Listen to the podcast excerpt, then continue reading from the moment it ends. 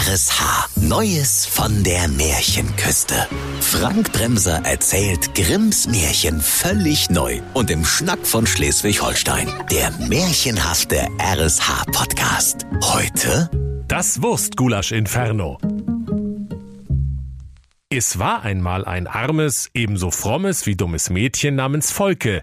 Das lebte mit seiner Mutter Ilona Molke in einer immerwährenden Quarantäne. Der Vater, ein Amtsrichter am obersten Linsengericht in Schleswig-Düsterdeich, hatte seine Frau, die Ilona Molke und seine Tochter Volke Molke, wegen einer Molke-Unverträglichkeit verlassen und schreiend Reis ausgenommen. Die beiden warteten sieben Jahre und sieben Nächte auf den Vater und die Zigaretten, die er zu holen versprochen hatte. Doch eines Tages hatten sie nichts mehr zu rauchen und zu essen und nichts zu trinken und auch nichts zu kauen, zu beißen, zu schlucken, zu schlürfen, zu mampfen und auch sonst nichts mehr im Kühlschrank, außer einer halben Dose gezuckerte Kondensmilch von vor Weihnachten. Da sprach die Mutter Ilona Molke liebevoll zur Volke Molke, Ah, du kannst nix außer auf der Couch rumoxidieren und die gute Luft wegatmen.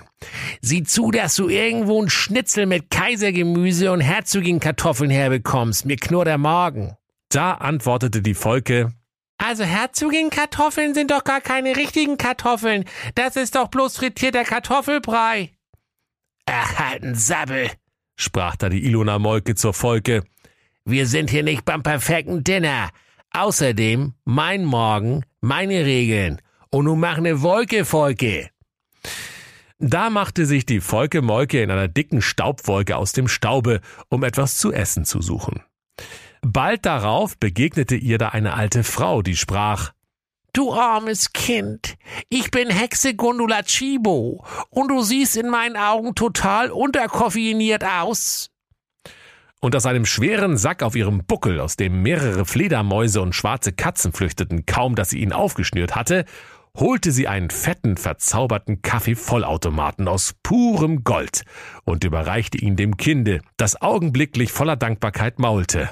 Was soll ich mit dem Scheißding, Frau Chibo? Wie soll man denn davon satt werden? Doch die gute alte böse Hexe Frau Chibo erläuterte ihr geduldig die Betriebsanleitung. Also, der Automat ist verzaubert und kann Cappuccino, Milchkaffee, Latte Macchiato, Americano, Crema, Espresso. Und wenn du auf diese geheime Taste drückst, auch Wurstgulasch. Aber ich rate dir, übertreib's nicht mit dem Wurstgulasch. Manchmal klemmt nämlich die Taste. Da ließ sich die Volke Molke gleich mal ein Tässchen Wurstgulasch aus dem Automaten, und als sie es auf Ex getrunken hatte, sprach sie, Aua, ist das heiß. Aber lecker. Oh, danke, liebe böse Frau Hexe Gundula Chibo. Jetzt haben wir immer fließend Wurstgulasch. Das Mädchen lief wie auf sieben Meilen Flipflops heim zu seiner lieben Mutti. Von weitem konnte man sie schon rufen hören. Mutti, hol die Plastikschüsselchen aus dem Schrank. Gleich gibt's Wurstgulasch, bis hier schlecht ist. Die Mutter sprach freudig, Na danke, aber mir ist schon schlecht, weil ich in der Zwischenzeit aus Verzweiflung ein Sixpack Eierlikör weggeballert hab. Allerdings könnte ich jetzt wirklich eine Kutter-Kapitänsportion Wurstgulasch vertragen. Da könnt ihr euch vorstellen, liebe Kinder, was die beiden für ein Festmahl abgehalten haben. Sieben Tage und Nächte aßen sie Wurstgulasch mit Wurstgulasch. Als Vorspeise Wurstgulasch und süßen Wurstgulasch zum Nachtisch. Als sie eines Tages nicht einmal mehr zu rülpsen wagten und mit dicken runden Bäuchen im Gulaschkoma vor sich hin verdauten, sprach die Mutter, Du Volke Molke, du könntest eigentlich mal zu Oma gehen und deren Körbchen mit Kuchen und eine Flasche Wurstgulasch bringen. und die Volke Molke sagte artig, Oh nee. Doch sie nahm ihr rotes Baseballkäppchen von der Garderobe, griff nach dem Korb und machte sich schwankend auf zu ihrer Oma, während der knappe Hektoliter Wurstgulasch in ihrem Wanst bei jedem Schritt hörbar von rechts nach links schwappte. Die Mutter Ilona Molke rief ihr noch nach. Ach, und nimm dich in Acht vom bösen Wolfgang. Der steht mit seiner bösen Wolfgang hinter der Umkleide und raucht heimlich Fliegenpilze. Nimm bloß nicht die Abkürzung über den Sportplatz. Ja, ja. sagte da die Volke Molke und ging schnurstracks Richtung Sportplatz, um die Abkürzung zu nehmen. Unterdessen war der Blutzuckerspiegel der Mutter von der Höhe Wikingturm Schleswig auf immer noch viel zu hoch abgefallen und sie bekam erneut ein Hüngerlein auf einen weiteren Eimer Wurstgulasch. Also untersuchte sie den verzauberten Kaffeevollautomaten, um ihn einzuschalten. Als sie die geheime Taste gefunden hatte, da machte sie einen kurzen Flossendance und drückte dann beherzt drauf. Und schon begann das Wurstgulasch zu sprudeln wie ein Wasserrohrbruch im Hardenweg Nummer 14. Sie hielt ihr Putzeimerchen unter die Wurstgulaschdüse, trank es sogleich wieder aus und sprach, Oh, so viel Eimer habe ich zum letzten Mal auf Malle gelenzt. Aber mal Spaß beiseite. Oh, ich hab genug. Wie geht denn der Schied wieder aus?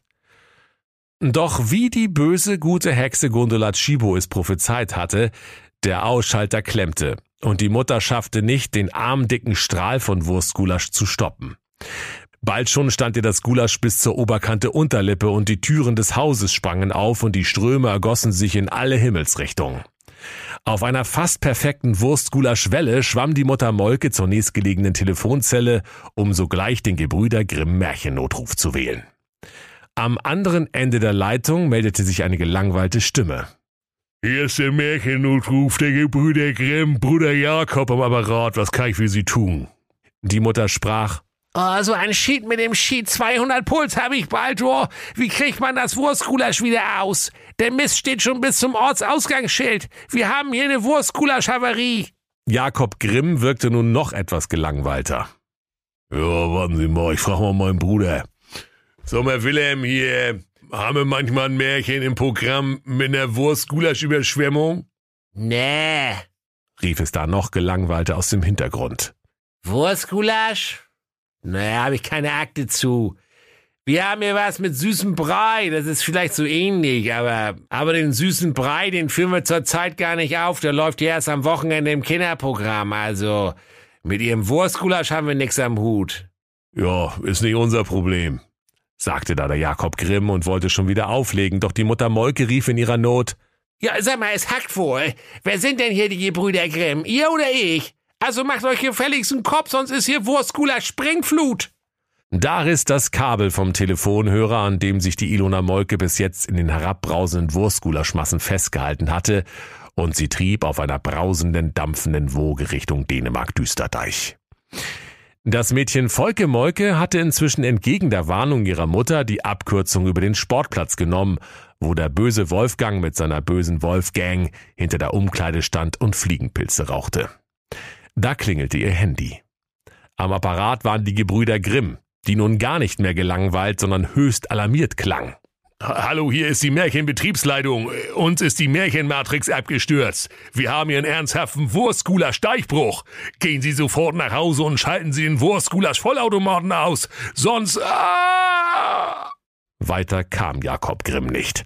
Denn in diesem Moment hatte es das Wurstgulasch durch die Lüftungsschächte in den Hauptschaltraum gedrückt, wo ein gewaltiger Kurzschluss die gesamte Märchenzentrale lahmlegte. Da drehte das Mädchen auf der Stelle um. Doch es sah sich schon vom bösen, schönen Wolfgang und seiner siebenköpfigen bösen Wolfgang umringt. Der schöne, böse Wolfgang sprach. Na, Volke Molke, du willst zu deiner Großmutter Kuchen eine Flasche Wurstgulasch bringen, hä? Ja, sagte die Volke. Aber mal was anderes. Wieso hast du so große Augen? Weil ich immer so viele Fliegenpilze rauche, antwortete der böse Wolfgang.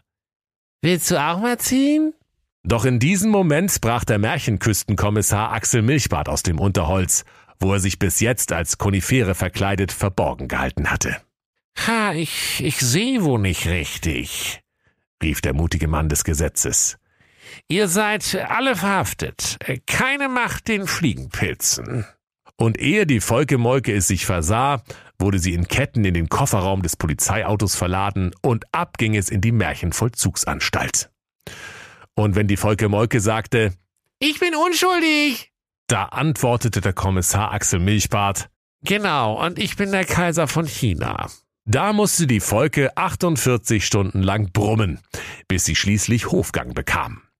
Und weil indessen der Wurstgulaschpegel auch im Gefängnishof immer weiter anstieg, schwamm sie irgendwann einfach über die hohen Mauern hinweg. Inzwischen war die ganze schleswig-holsteinische Märchenküste von Wurstgulasch bedeckt. In der Nordsee schwappte nur noch Wurstgulasch und die schleswig-holsteinische Fischkutterflotte schipperte fröhlich darauf herum. Das Eidersperrwerk knarzte und ächzte. Bis es brach und eine verheerende Welle der baikanartigen Soße donnerte tosend über das Land und verwandelte St. Peter-Ording in die versunkene Stadt St. Peter Atlantis. Jeder Märchenküstenbewohner schnappte nach etwas, woran er sich festhalten konnte. Das tapfere Webdesignerlein hielt sich an einem Bettgestell fest, um nicht unterzugehen. Der Aale Dieter hatte einen Aal aufgeblasen, nutzte ihn als Schwimmhilfe und ruderte mühsam an der Gulaschoberfläche.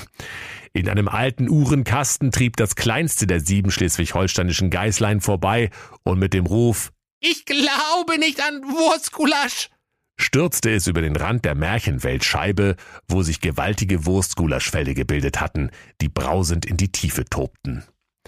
Die Volkemolke war indessen zum Haus ihrer Mutter hinuntergetaucht, wo sie mit letzter Kraft den Stecker aus der Steckdose riss. Augenblicklich versiegte der Wurstgulaschstrom. Da legte sich eine große Stille über die Märchenküste. Und nur allmählich kamen die Gesänge der Vögel zurück und auch das Lachen der Kinder ertönte wieder, wenn diese am Wurstgulaschsee in Badehose planschten und Arschbomben machten. Auch die Bauern hörte man wieder singen, wenn sie die Felder bestellten, denn überall, wo das Wurstgulasch als Dünger hingekommen war, wuchsen auf den Feldern die prächtigsten Wiener Würstchen. Nur der Winterdienst brauchte mal wieder ein paar Wochen, bis auch die letzte Straße vom Wurstgulasch freigepflügt war.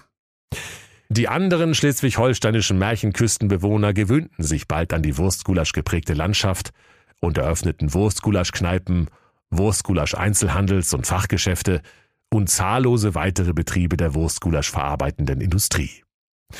Die Märchenküstenmarine stellte unterdes ihre Artillerie komplett auf Gulaschkanone um – das war sehr weise, denn bei einem Krieg mit der Gulaschkanone wurden alle Soldaten schnell satt und hatten keinen Bock mehr auf Randale. Und die Moral von der Geschichte? Alles wird besser, wenn man ein wenig Wurstgulasch hinzufügt. Und wenn sie nicht gestorben sind, dann lachen sie noch heute. Das war der RSH-Podcast Neues von der Märchenküste. Grimms Märchen völlig neu erzählt von Frank Bremser im Schnack von Schleswig-Holstein. Alle Folgen hören Sie in der RSH-App. Neues von der Märchenküste. Ein RSH-Original-Podcast. Erzähler Frank Bremser. Autoren Maximilian Reg und Steffen Lukas. Eine Produktion von Regiocast. Deutsches Radiounternehmen.